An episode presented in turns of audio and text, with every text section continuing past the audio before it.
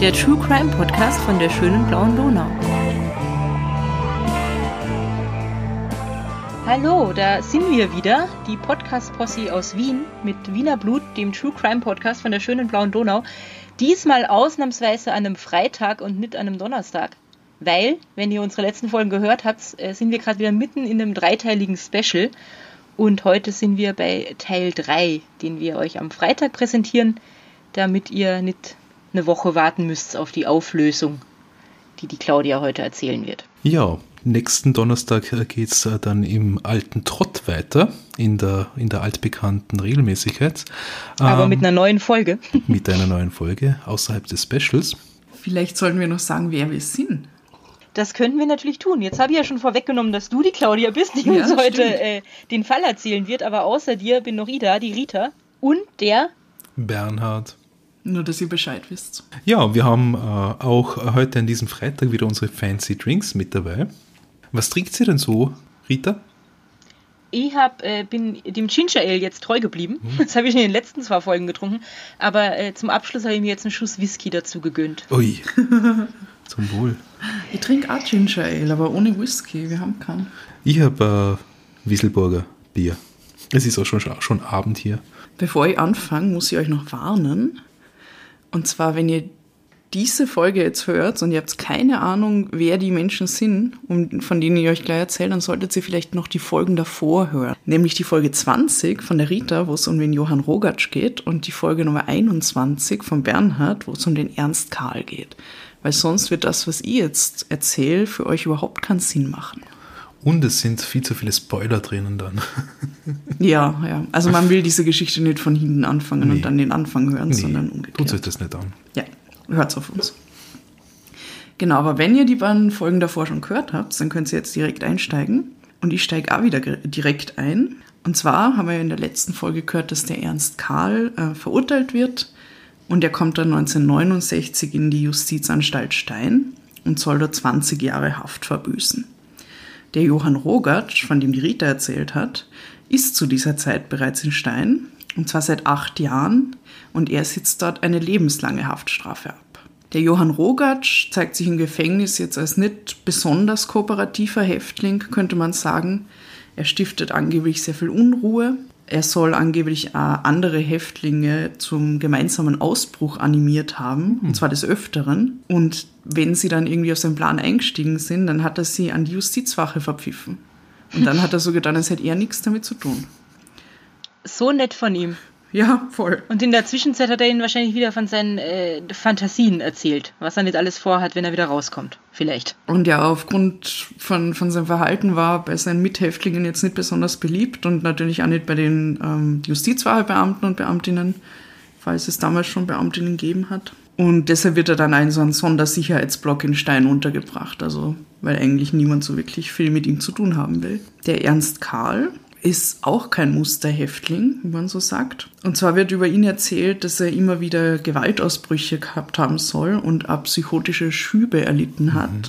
Und dann halt sehr gewalttätig war. Und es ist sicher anzunehmen, dass er aufgrund dessen, dass er ja vorher Polizist war, es jetzt nicht besonders leicht im Gefängnis gehabt hat. Und zwar einerseits wahrscheinlich waren seine Mitinsassen jetzt nicht so super happy damit, dass da ein Polizist unter ihnen sitzt. Und auf der anderen Seite wahrscheinlich auch die Justizwachebeamten und Beamtinnen, die, denen das sicher auch nicht so koscher vorkommen ist, dass jemand, der eigentlich in, aus ihren Reihen kommt und praktisch das Gesetz hütet, jetzt die Seiten gewechselt hat und mhm. zum Verbrecher geworden ist. Wir wissen aus den Quellen jetzt nicht, ob er aufgrund seiner Homosexualität im Gefängnis noch zusätzlich Probleme gehabt hat. Also es wäre naheliegend, aber ich habe dazu jetzt nichts rausgefunden.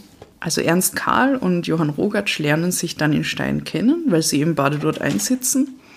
Und ich habe jetzt nicht rausgefunden, ob sie befreundet miteinander waren oder ob das jetzt mehr so eine lose Bekanntschaft war. Dazu gibt es keine Aufzeichnungen. Aber was man weiß, ist, dass sie zumindest gerne öfter mal eine Partie Schach miteinander gespielt haben. Und angeblich hat der Ernst Karl da aufgrund seiner höheren Intelligenz immer jede Partie gewonnen. Das war Fahrt für den anderen. Ja, ich verstehe nicht, warum man trotzdem mit ihm gespielt hat. Ja, irgendwann macht es ja keinen Spaß mehr, wenn man immer verliert. Ne? Ja. Aber gut, die äh, Beschäftigungsmöglichkeiten sind ja jetzt auch nicht so zahlreich. Ja. Kannst ja nicht all deine Hobbys nachgehen. Mhm. Also vielleicht hat er sich gedacht, bevor er nichts macht, Ja, Schach, Schach, oder Körbe flechten. Hm.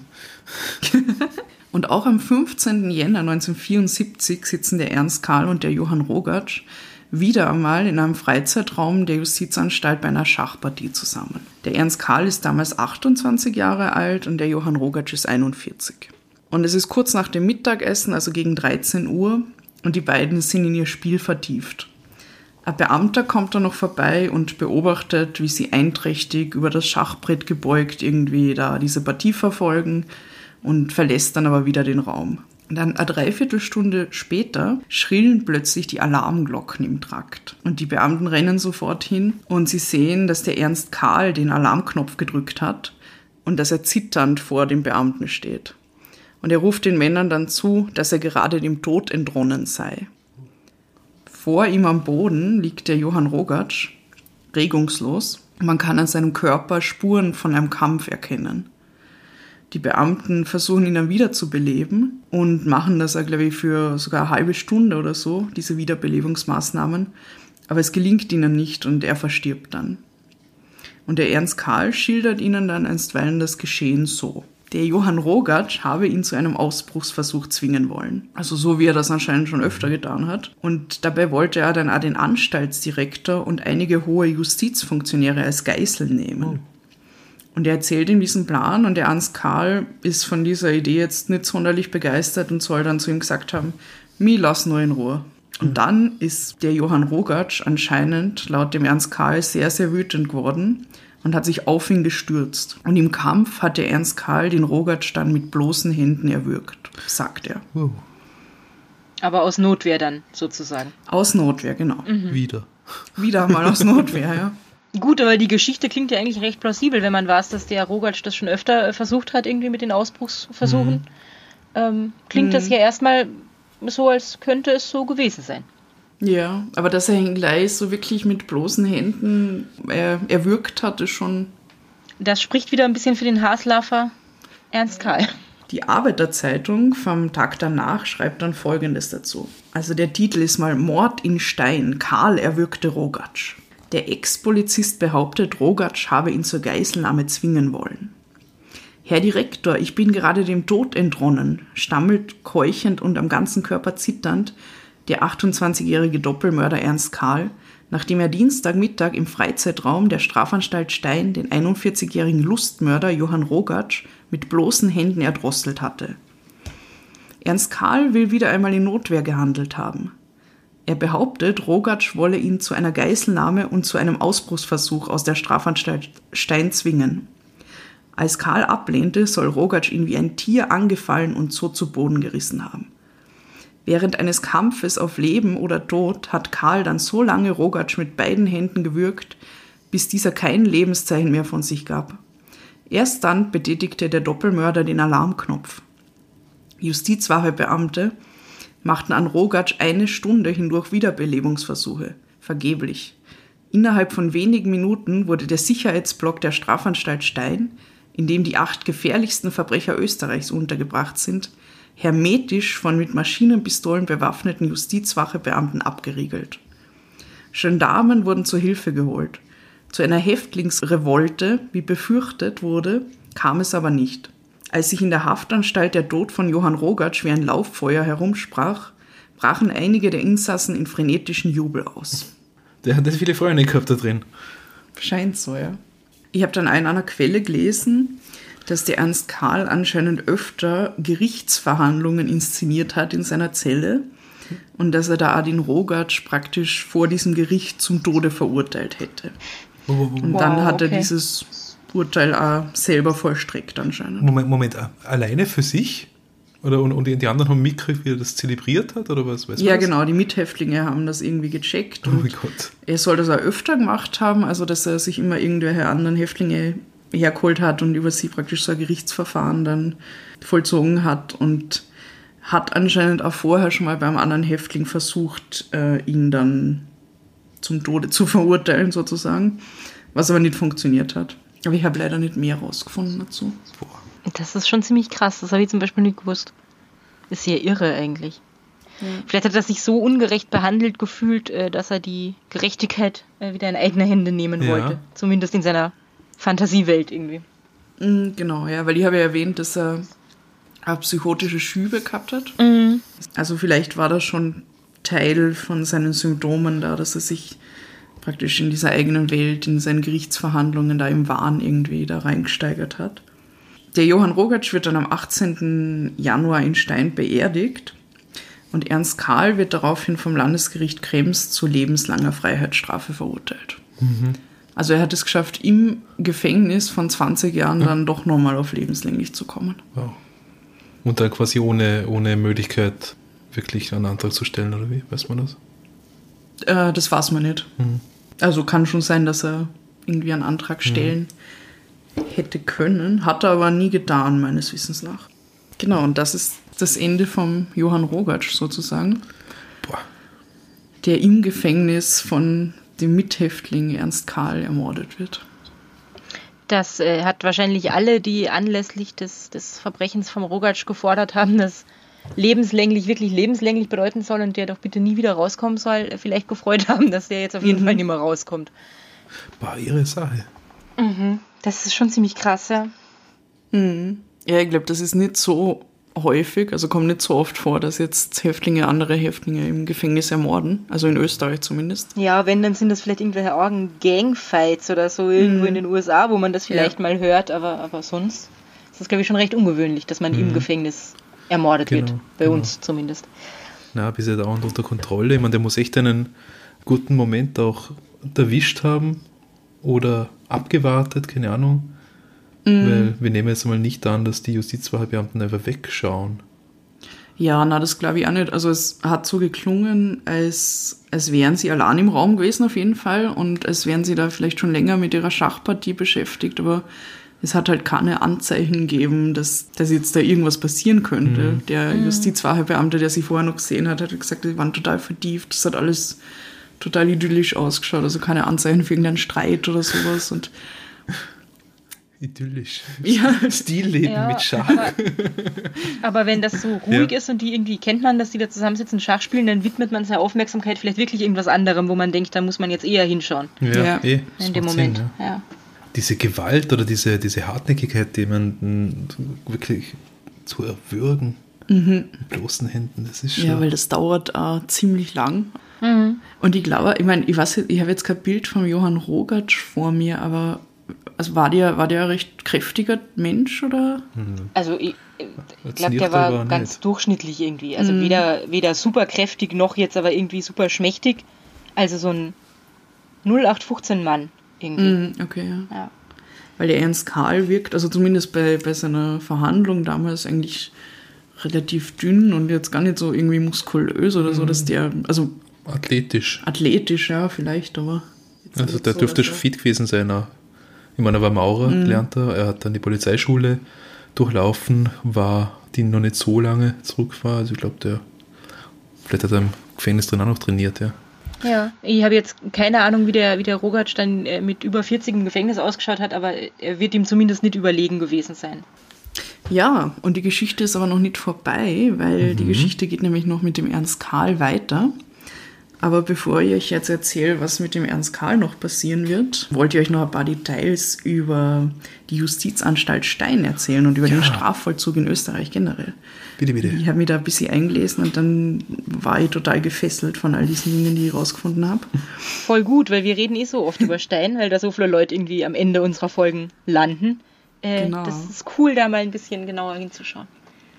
Ja, und der Bernhard und ich, wir waren ja beide schon in Stein. Ja. Das erzähle ich immer wieder gern. Auch nicht lebenslang, wie man sieht. Ja, nicht, nicht als Insassen. Und sondern zusammen, auf Besuch. N- Getrennt voneinander, ja, da haben wir uns noch gar nicht gekannt.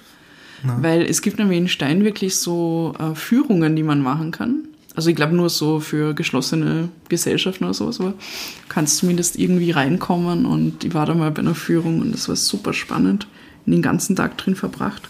Deshalb rede ich ja gerne über Stein. Also, was kann man über Stein erzählen? Es ist wahrscheinlich die bekannteste Justizanstalt in Österreich, weil dort wirklich die Verbrecher hinkommen, die halt die wirklich argen Verbrechen begehen, über die man auch in den Medien liest. Die schweren Jungs. Genau, die schweren Jungs.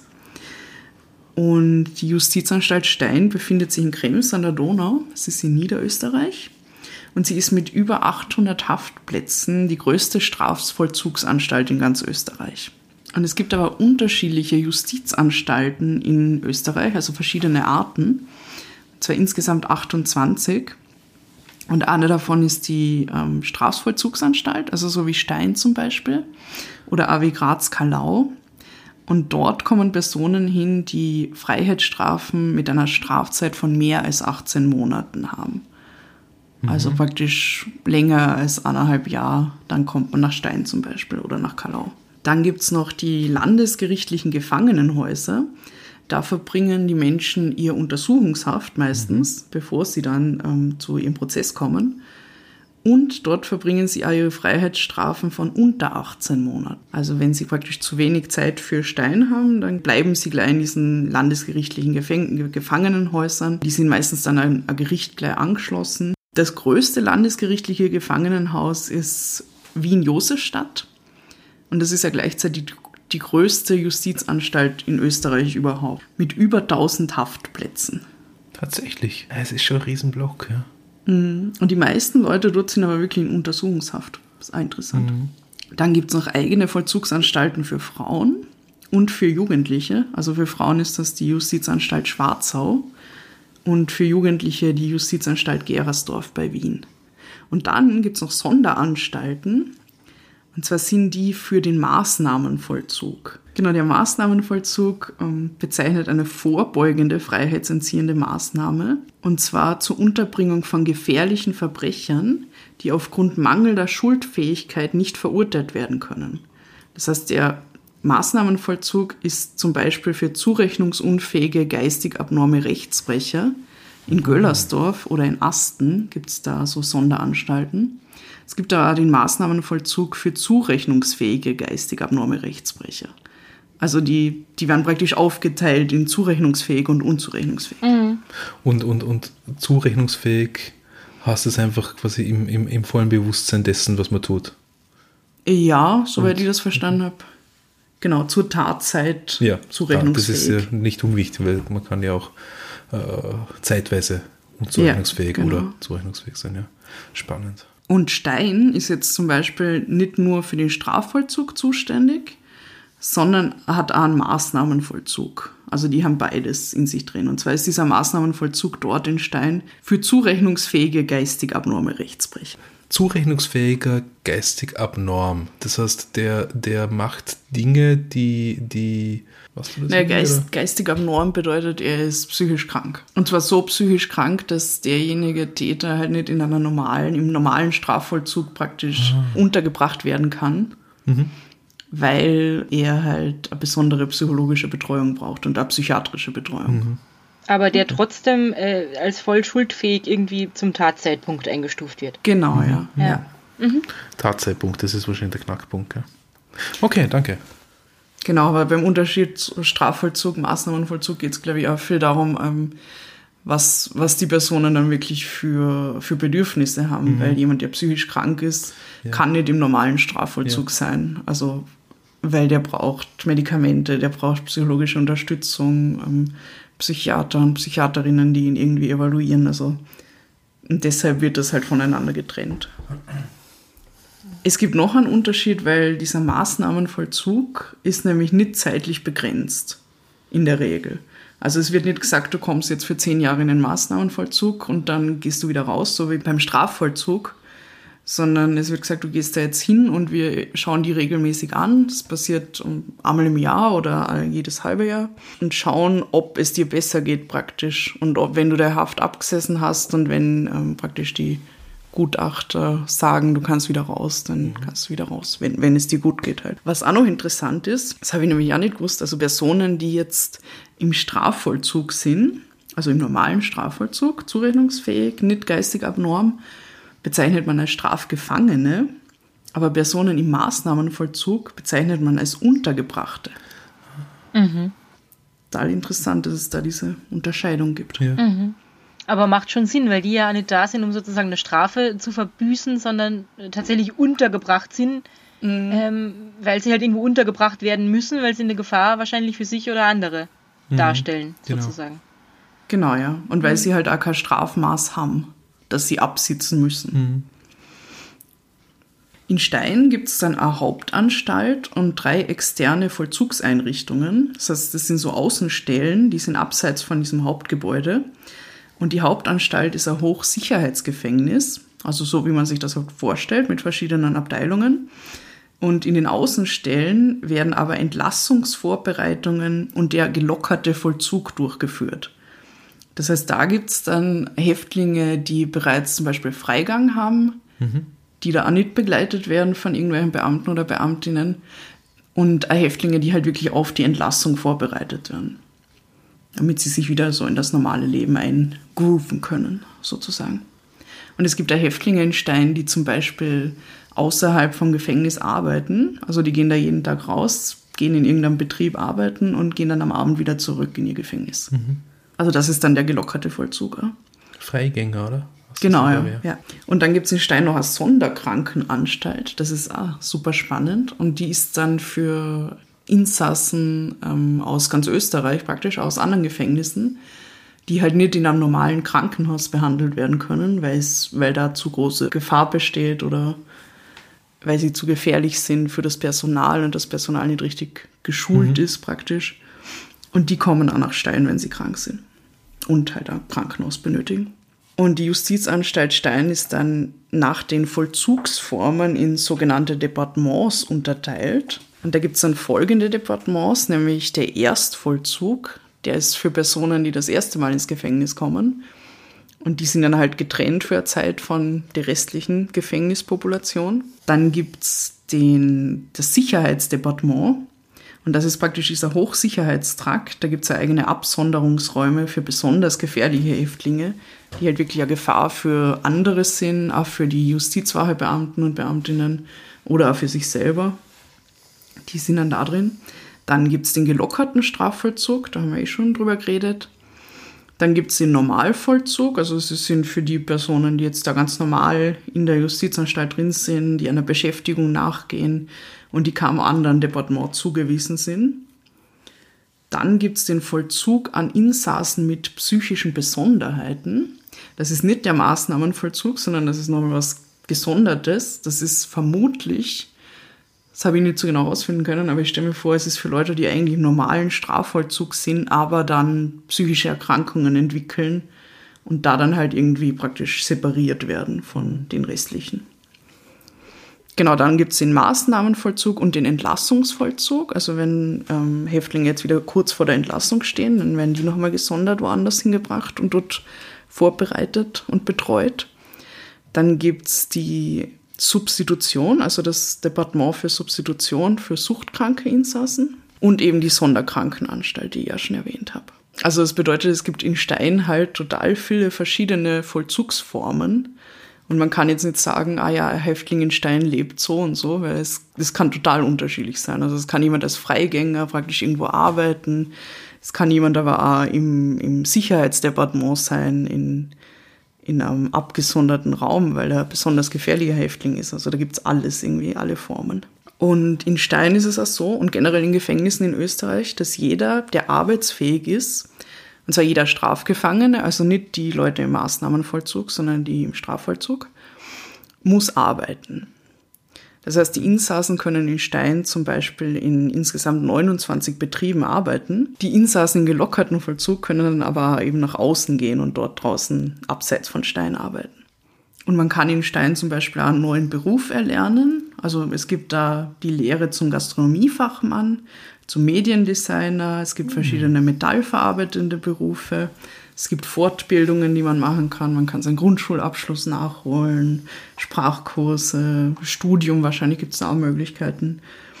Und es gibt dann auch diverse Betreuungs- und Freizeitangebote, also alle möglichen Therapiearten, Gruppen, Group Counseling, Religionsgruppen, Sport- und Musikgruppen. Es gibt verschiedene Spazierhöfe, wo man spazieren gehen kann. Es gibt eine Bibliothek. Es gibt da einen Sportsaal, den habe ich sogar selber gesehen. Und da haben sie eine Katze. Aber für, fürs, äh, fürs staatliche Kinderfernsehen produzieren geht nicht mehr, oder? Ja, Das- was nicht. Müssten wir mal nachfragen. Ja, Nachtschichtunterwege noch möglich. Gut, dass du das erwähnst, weil darauf wollte ich nämlich gerade kommen. Ich wollte Ja, euch nämlich erzählen, welche berühmten Insassen es denn in Stein gibt oder gegeben hat.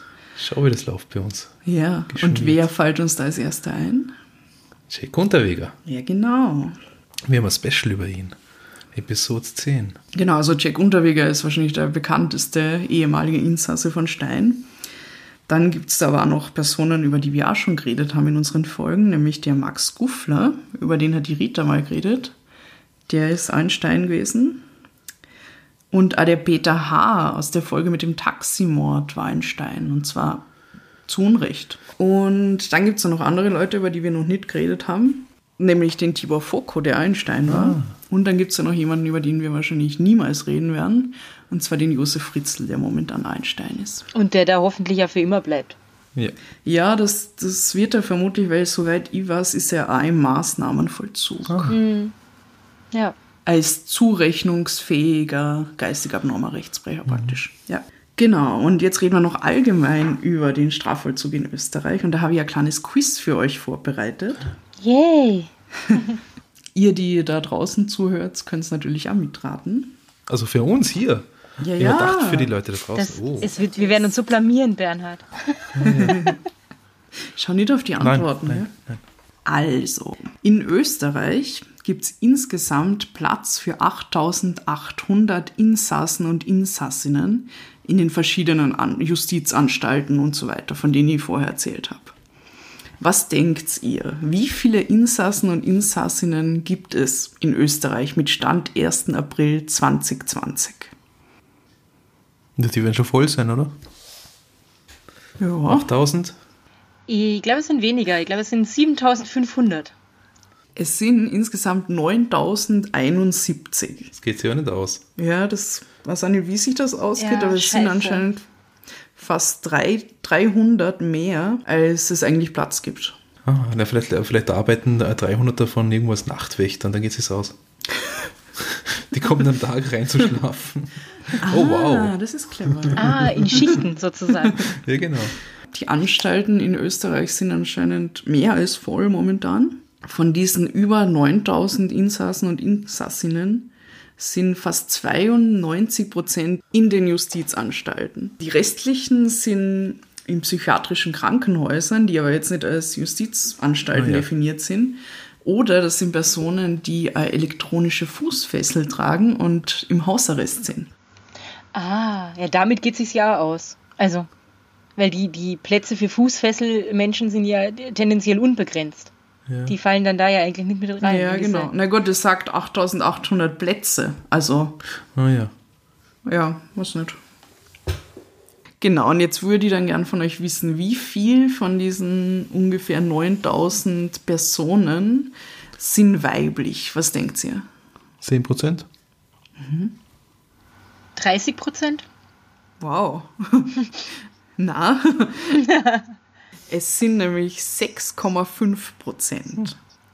Okay, mir war, mir war klar, dass 30 hoch ist, aber das ist wenig. Wow, ja. Genau. Ja. Also es sind insgesamt 585 weibliche Insassinnen in Österreich. Naja, Frauen sind einfach wahnsinnig äh, viel intelligenter als, als, als ich und meiner einer. Ja, die werden halt nie erwischt. Ne? erwischen. Ja, genau. Das ist, das ist vollkommen klar. Ja, das ist auch spannend. Also jetzt glaube ich auch nicht so niedrig eingeschätzt. Also definitiv hätte das auch nicht. Wow. Genau. Und die haben dann auch ihre eigene Justizanstalt in Schwarzau, wo die meisten sind. Also zumindest die, die jetzt ähm, mehr als 18 Monate Haft haben. Okay, und dann habe ich noch eine Frage. Was denkt ihr, wie viele von diesen Insassen und Insassinnen sind Strafgefangene? Also Personen, die jetzt wirklich in der normalen Strafhaft sind und nicht zum Beispiel im Maßnahmenvollzug oder in der Untersuchungshaft und so weiter. Boah. Ah, Es gibt sicher wahnsinnig viele Leute jetzt in Untersuchungshaft, also 40 Prozent. Also 40 Prozent, die wirklich im normalen. Mhm, ja, sind. ja, ja. Hm, Rita? Ähm, 50? Mhm, ja, noch besser, nein, es sind 66,2 Prozent. Ah, doch? Boah. Ich wollte erst 75 sagen, aber. naja. Genau. Und im Maßnahmenvollzug auf der anderen Seite sind aber nur 12,1 Prozent. Und der Rest ist halt wirklich großteils Untersuchungshaft. Und jetzt kommt auch noch was ganz Interessantes, und zwar die Strafdauer in Österreich. Was denkt ihr, wie viel Prozent der Menschen in Gefängnissen haben eine Strafdauer von über 20 Jahren oder lebenslänglich? 25. Fünf. Na, nur 1,4 Prozent. Ganz, wenig, ganz ja. wenige.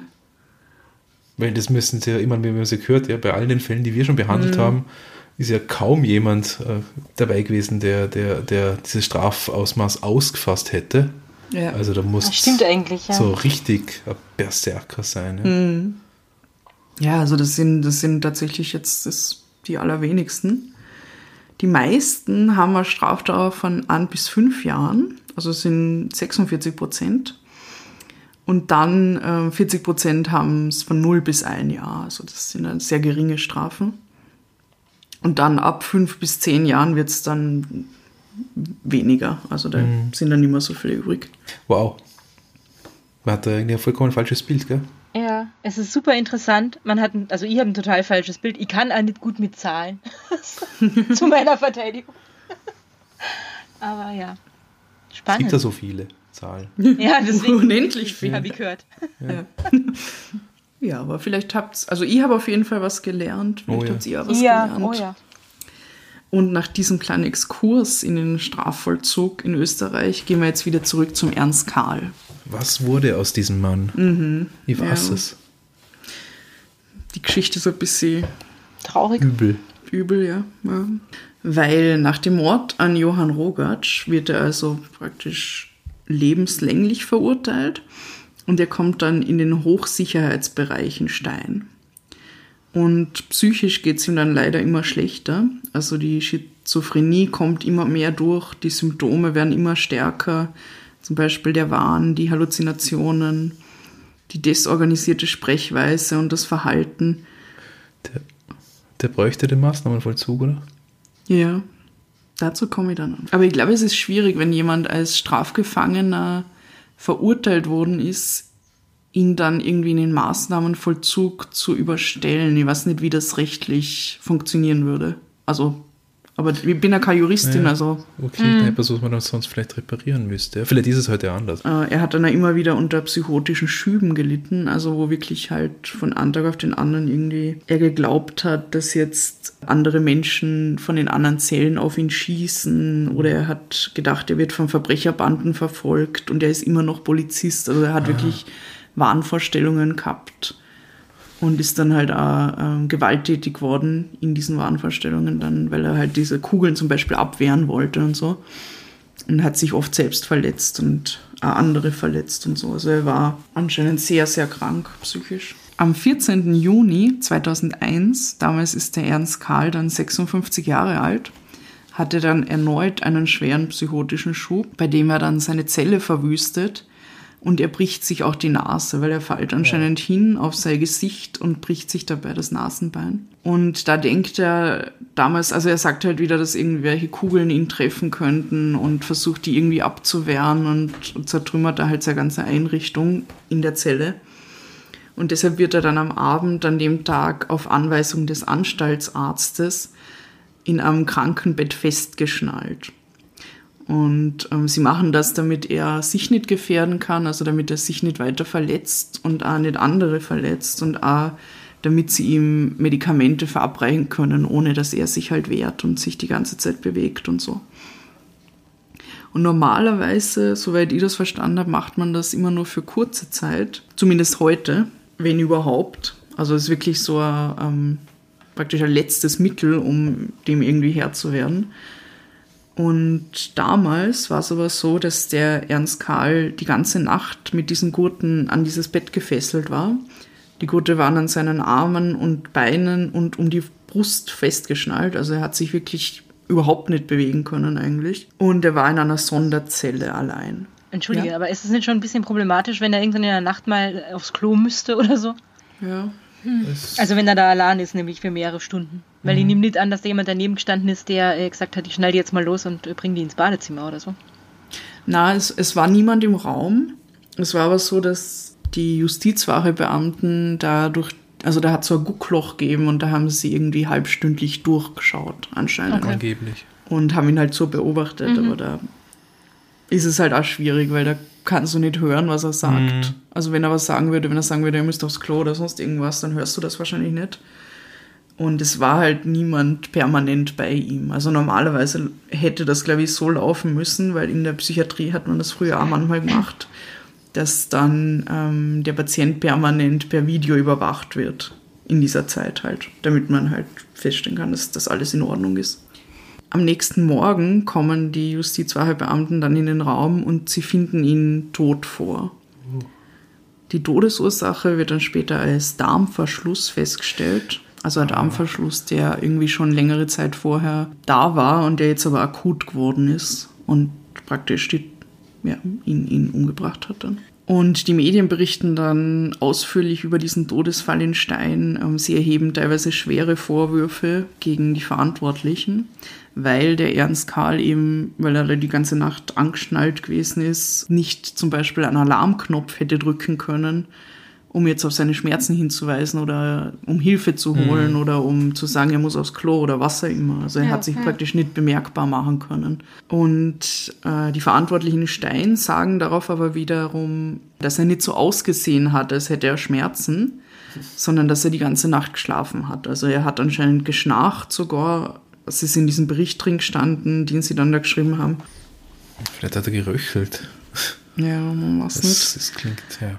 Und es wäre aber anscheinend durchaus plausibel, dass er nicht so starke Schmerzen gespürt hat. Also, weil normalerweise ist ein Darmverschluss etwas total Schmerzhaftes, sagen Mediziner und Medizinerinnen. Aber in dem Fall kann es sein, dass er, weil er jahrelang oder jahrzehntelang praktisch Psychopharmaka genommen hat und weil er halt jetzt in der Situation assediert war, dass er selber vielleicht diese Schmerzen gar nicht so akut gespürt hat, um, um das jetzt jemand anderen zu sagen. Das will man ihm jetzt eigentlich fast wünschen, dass es ja. halbwegs mal, human abgelaufen ist. Mhm. Also ja, das wäre möglich, dass, dass er jetzt gar nicht geschrien hat oder so. Aber sie haben auf jeden Fall nicht genug auf ihn geachtet, um das jetzt so zweifelsfrei sagen zu können. Und sie haben ihn wahrscheinlich auch vorher schon nicht ausreichend untersucht, irgendwie, oder? Äh, medizinisch. Wenn er ja. ja. schon länger irgendwie. Also so ein Darmverschluss passiert ja nicht von einer mhm. Sekunde auf die andere. Ja, das kann sein, weil sie haben gesagt, er hat die Tage davor halt unter Verstopfung gelitten, ja, genau. aber ich weiß nicht, inwieweit man das jetzt so genau feststellen kann. Mhm. Nee, äh, ja, nee. ja, schwer zu sagen. Auf jeden Fall ist das ein sehr äh, trauriges Ende. Mhm. Und nachdem ich ja vorher schon ein bisschen geneigt bin, mit dem, mit dem Ernst Karl tendenziell mehr Mitleid zu haben als mit vielen anderen Mördern, weil er einfach aus so einer beschissenen Situation heraus äh, irgendwie mhm. gehandelt hat, mhm. ähm, ist es nochmal trauriger fast. Also ja. hat man nicht so, manchmal hat man ja so das Gefühl, okay, es ist ein bisschen ausgleichende Gerechtigkeit. Das hat man da ja überhaupt nicht. Also ich halt nicht. Na, das ist einfach traurig, weil ja. er war schwer, schwer psychisch krank und ja, man hätte ihn einfach irgendwie genauer behandeln sollen, ja, mehr auf ihn achten, ihn nicht die ganze Nacht da festzone. Aber das ist das ist ein schwieriges Thema. Es hat auf jeden Fall ähm, danach äh, Ermittlungen gegeben. Also die Staatsanwaltschaft hat sich da eingeschalten, eben durch die ganzen Medienberichte, die es gegeben hat.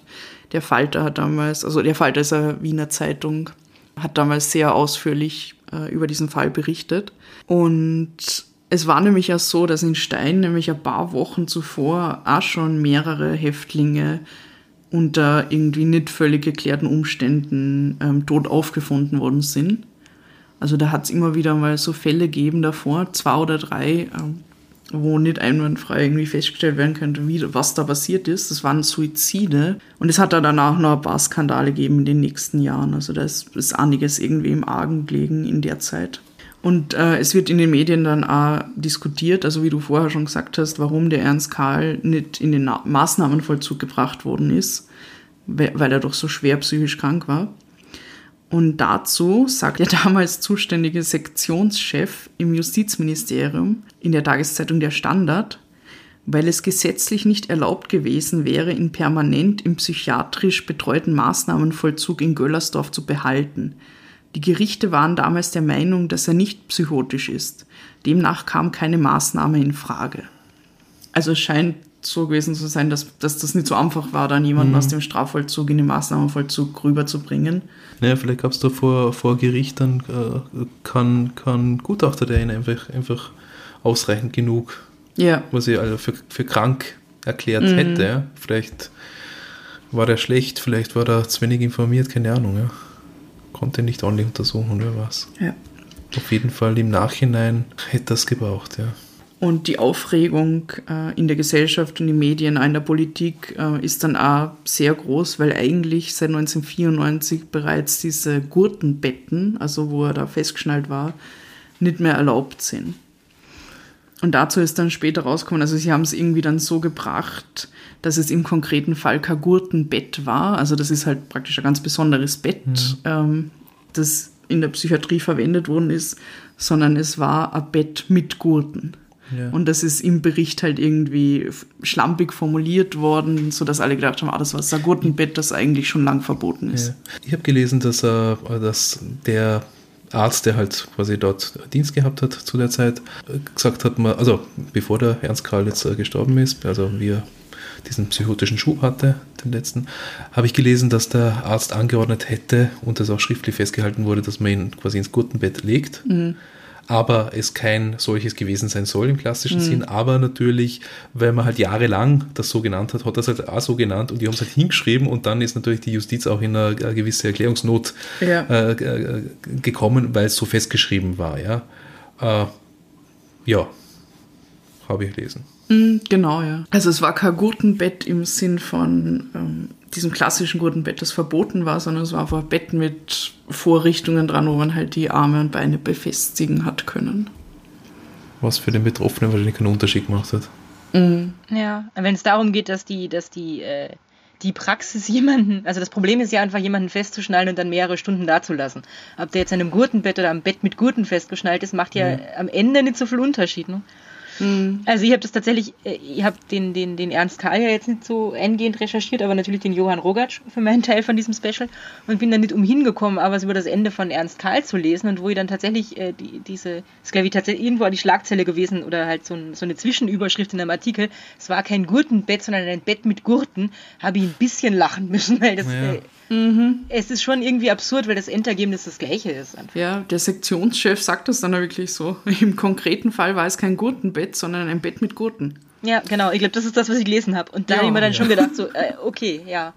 Also ich, ich glaube, da müssen wir erstens einmal ganz genau nochmal hinschauen, was, was da wirklich war, weil so verkürzt klingt das natürlich lächerlich oder als ob der sich mit einer depperten Ausrede rausholen will. Ja, klar. Erstens. Und zweitens natürlich, ähm, dass so ein Gurtenbett, also das, das Originale, nicht okay sein kann, ist, ist eigentlich liegt auf der Hand. Ja? Also du, du schnallst du jemanden fest und überlässt ihn einfach quasi seinen Schicksal und schaust nicht hin, damit du da Ruhe hast. Ja?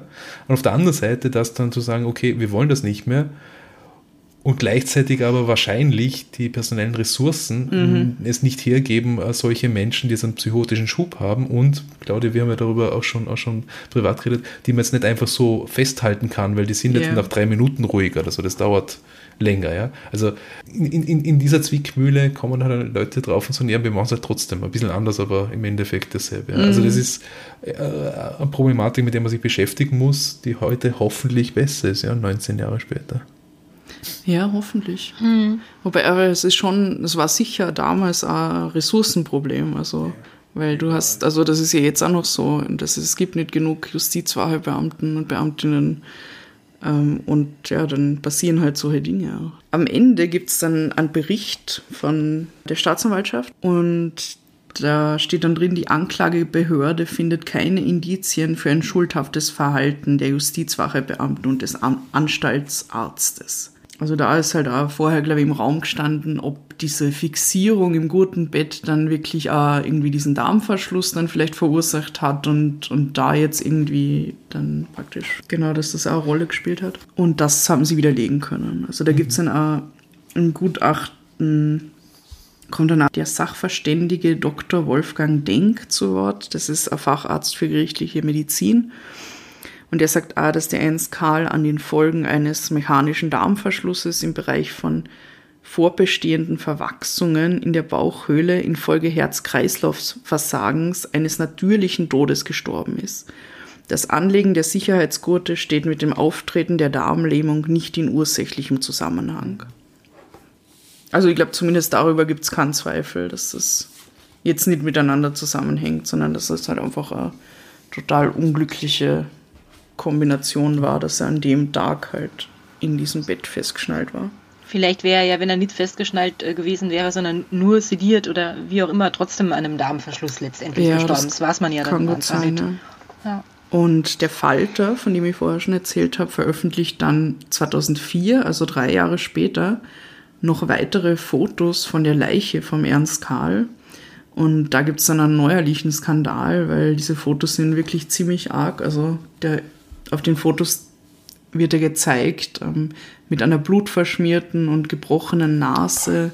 Und er hat ein Nasenloch, das irgendwie so zugestopft ist mit so einer Temponade äh, wo dann auch Bluten, oder? irgendwie, genau, weil er, weil er sich ja die Nase gebrochen gehabt hat und da während einer Stimmenlauterbruch hat er da richtig atmen können und so, also es geht dann wieder in eine ganz andere Richtung und das Ganze wird noch einmal aufgerollt und dann wird eine Expertinnenkommission eingesetzt, die dann praktisch eine Empfehlung abgeben soll, was man da verändern könnte, wenn sowas noch einmal eintritt. Und diese Expertinnenkommission kommt dann zu dem Ergebnis, dass die Vorgehensweise von Seiten der Anstalt keine den anerkannten Regeln der Psychiatrie entsprechende Beobachtung eines akut psychisch Behandelten darstelle. Also es hätte anscheinend wirklich so sein sollen, dass jemand ihn halt die ganze Zeit, während er da in diesem Bett ist, beobachten, beobachten hätte sollen. Und mehr habe ich dazu leider nicht gefunden. Also ich weiß nicht, wie das dann weitergegangen ist. Ich glaube, es hat sich dann über die Jahre so ein bisschen verlaufen irgendwie, weil das war dann doch wieder schon drei Jahre später und, und die Medien waren zwar schon, also empört, es war schon noch einmal ein Aufschrei, wo man diese Fotos dann gesehen hat und noch einmal eben dieses Zweifeln, ob da wirklich jetzt alles mit rechten Dingen zugangen ist. Und nach der Expertinnenkommission ist dann aber, glaube ich, in die Richtung wieder nichts passiert. Und es hat halt gleichzeitig dann auch wieder, wie ich vorher schon gesagt habe, diese anderen Skandale gegeben, da, von denen ich euch jetzt nichts genaueres mehr erzähle, aber ich glaube, das hat sich so ein bisschen hochgeschaukelt irgendwie. Und in der Zeit war halt die Justizanstalt in Stein wirklich sehr in Verruf. Ich glaube, in letzter Zeit hört man jetzt eher weniger davon, dass, dass es da Skandale gibt oder so. Zumindest wäre mir nichts aufgefallen. Naja, es ist ja zu hoffen, dass es die einfach nicht mehr gibt. Mhm. Äh, dass sich die Situation gebessert Ja. hat. Na, es waren schon immer wieder auch, auch Dinge, aber ich glaube, es nicht andere. Ja. Ja, und, und auch nicht nur in Stein. Also es hat dann auch verschiedene Fälle gegeben in Göllersdorf und in anderen Justizanstalten, die dann auch Thema waren. Es ist halt auch schwierig, glaube ich, weil immer, wenn ein Häftling stirbt in seiner Zelle, wird es halt jedes Mal ganz genau, glaube ich, untersucht, weil damit man halt wirklich jeden Verdacht ausräumen kann, dass da irgendwas nicht mit rechten Dingen zugangen ist, dass irgendjemand seine Aufsichtspflichten erfüllt hat und so weiter. Also das ist es. Das war auch Fertig. keineswegs zu wenig. Vielen ja, Dank. also Voll viel es ist gelernt. Halt, es ist halt alles sehr deprimierend. Ne? Also wir wissen jetzt, wie, wie der Rogatsch geendet hat. Wir wissen, wie Ernst Karl geendet hat. Und ich zumindest Mhm. war es jetzt viel mehr äh, über, über ähm, Justizanstalten und den, äh, die, die Gefängnissituation irgendwie in Österreich. Also es war super, an. super informativ. Danke, Claudia. Gern. Jetzt schaut ja die, die Hollywood-Skala plötzlich ganz anders aus, oder? Wenn wir jetzt das Gesamtbild haben. Ja, schon. Also ich, ich habe ja im, im, im ersten Teil von dem Special gesagt, irgendwie will mir über den, über den Johann Rogatsch maximal eine Dokumentation anschauen, aber kein Film. Und über den Ernst Karl vielleicht aber ein Film. Und wenn man jetzt aber alle drei Teile, die wir da jetzt äh, erzählt haben, zusammennimmt, dann würde ich mir doch wieder einen ganzen Film anschauen wollen, Ja. weil äh, dieses ganze, also so ein Gefängnisdrama stelle ich mir gerade vor, so ein bisschen, mit Fokus darauf und die vorherigen Taten vielleicht nicht im Vordergrund. Und das wiederum äh, kriegt dann sofort fünf Sterne von mir auf der Hollywood-Skala. Ja, ich habe auch jetzt äh, laufend diese, diese Bilder vor Augen, vor meinem inneren, inneren Auge gehabt von diesen ganzen Gefängnisfilmen. Also äh, da kannst du das, das Zusammentreffen, das letzte Zusammentreffen vom, vom Ernst Karl und vom äh, Johann Rogatsch äh, bei diesem Schachspiel vor dem Schachbrett äh, als Ausgangspunkt nehmen für, für Rückblenden beider Leben, die irgendwie jeder für sich Schach gespielt haben gegen das Leben. Ja, und da einen ziemlich spannenden Film draus machen, ja. Ja, mich würde auch am meisten interessieren, also bei der Recherche habe ich das eigentlich schon die ganze Zeit im Hinterkopf gehabt, wie, wie das Verhältnis jetzt wirklich war von Ernst Karl und dem Johann Rogatsch. Also waren die befreundet, waren, die eng miteinander oder, oder war das wirklich nur so, okay, ich spiele mit dir Schach, aber sonst gehst du mir eigentlich am Arsch oder so. Also das wäre interessant zu wissen, ob da irgendwie eine tiefere Freundschaft war und wie, wie diese Dynamik war zwischen den beiden, weil die halt eigentlich komplett unterschiedliche Charaktere sind. Ein großer Altersunterschied noch dazu. Ja. Aber du hast ja, auf der einen Seite haben wir, war es scheinbar so, dass der, der Ernst Karl in seiner Gefängniszelle Gerichtsverhandlungen abgehalten hat und den Rogatsch zum Tode verurteilt. Und auf der anderen Seite hat man diese psychotischen Schübe oder diese, diese Halluzinationen, krankheitsbedingt, die er gehabt hat. Also vielleicht hat er sich, hat er in diesem Rogatsch zumindest zeitweise auch jemand vollkommen anderen dann gesehen oder, oder ein vollkommen anderes Verhältnis zwischen den beiden. Und mir ist, während du erzählt hast, dann immer wieder auch dieser Film Shutter Island eingefallen. Martin Scorsese, wie eigentlich auch ein ehemaliger Polizist, jetzt muss ich spoilern, sich einbildet, er wäre noch in diesem Polizeidienst. Und eigentlich ist er dann Ah. schon ganz woanders. Shutter Ja, Island, stimmt. super toller Toller Film, ja. Wahnsinn-Story. Tolles Special. Was meint ihr da draußen? Schreibt es uns. Ähm, Schreibt es zum uns. Beispiel auf Instagram, at podcastposse Vienna oder auf Twitter und Facebook, at thepodcastposse. Oder über das Kontaktformular auf unserer Website podcastposse.at. Oder direkt an das Possiphone unter der Nummer 0043 677 634 662 63. Diese Nummer findet ihr ebenfalls auf der Website unter podcastbossy.at slash Kontakt. Wir haben WhatsApp, Signal, Telegram, SMS, äh, Schlag mich tot, alles Mögliche. Und wir freuen uns. Und wir antworten. Hundefotos, haben wir schon gesagt? Hundefotos, ganz, Ja. ganz viele. Wir haben noch nicht so viele Genau. gekriegt. Zum Beispiel von diesem äh, Red, Red Tie Curry Pudel. Wie heißt der? Kavudel. Ja, Kavudel. wir, wir mögen Kavudels besonders gerne. Katzenfotos. Ich will auch Katzenfotos. Okay. Ja dann. Wir sind zurück in einer Woche mit einer neuen Folge abseits dieses Specials. Sie wird ganz toll. Wir wissen alle noch nicht, welche, welcher Fall es sein wird, aber sie wird bestimmt ganz toll. Bis dahin teilt doch äh, das, was ihr jetzt gerade gehört habt, sofort aus der jeweiligen App heraus mit 50.000 anderen Freunden und sagt, wie toll ihr das gerade fandet. Das würde uns echt viel helfen. Ja, dann. Ja dann. Bis nächste Woche. Habt's euch lieb und, und habt's uns gern. Ciao. Bye.